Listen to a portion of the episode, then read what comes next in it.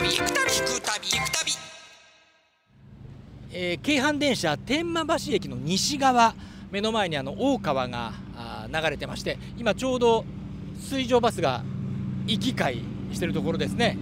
はい。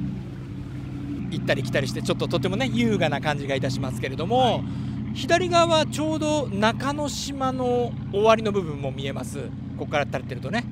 はい。で目の前に見てるのは大川とはいい、うことで大川ということになりますね。はい、はい、ここははい、ここはあの場所でしょう、はい八軒屋浜というふうに今言っている場所になります。あの八軒屋浜と言いますのは江戸時代にえ大阪と京都の間をですね、あの河川交通、まあ川船ですね。が行き交ってましてええ、それの大阪側のですね、まあ発着点になっていたあとこです。支店ですね。支はい。店終点。はい。はい。はい。ですので、まあすごく大切な交通ターミナルのようなものだったあわけですね、ここが。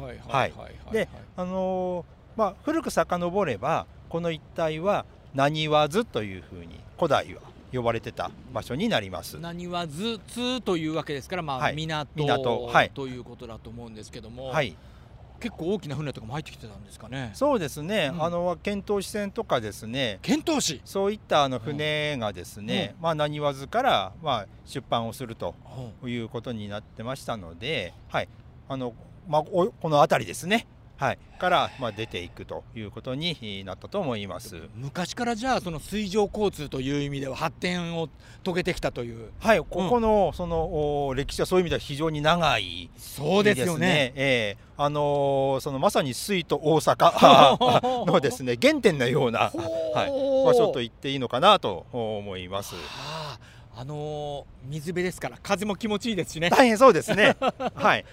心地よいです。あのええうん。あの私たちの目の前には、ええこの常夜灯という文字がはい。刻まれました。まあ灯籠ですけれど、灯籠ですね。はいはい。これはあの復元をされたものなんですけれども、うん。江戸時代のまあ終わり幕末はいにですね、えー実際にこの場所にですね、こうペアでこの常夜灯がですね、はい。まあ立っていた。あというのが今も立ってますね、はい。分かはい。っておりまして、うん。で当時の写真なんかも残ってるもう幕末ですからもう写真も残ってたりえーするんです。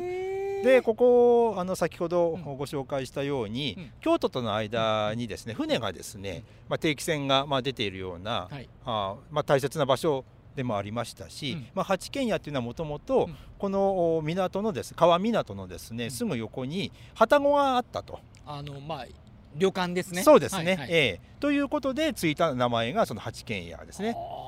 八軒のですね旅籠があったというふうに言われてる、まあ、場所ですので、はい。まあ、なおのこと、たくさんの人が集まるターミナルだったということが分かりますね。ねこえの先ほど説明ありました常夜灯、まあ、灯籠灯台だとも灯籠なんですけど下の方に熊野街道って書いてありましてはい。あの熊野街道っていうと熊野っていうとだいぶあの和歌山の方の南の方なんですけども、ええこれと関係あるんですか、はい。あのー熊野詣というですね熊野へ、まあ、参詣をするとうん。いうのは時代としてはうん。平安時代から、あですね、まあ、始まるんですけれどもはい。そのお熊野詣の、うん。えーまあ、出発点ですね、あの大阪の、でにおける出発点というのが、はい。ちょうどこの八軒屋浜の少し西の方ですね。当時ははあ渡辺の津というふうに言っていた、ええ。その港が、まあ、出発点になりました。ですので京都からうん。来る人は船でずっとここまでやってきて、ではい。渡辺の津で船を降ります、うん。でここからあとは陸上で陸路で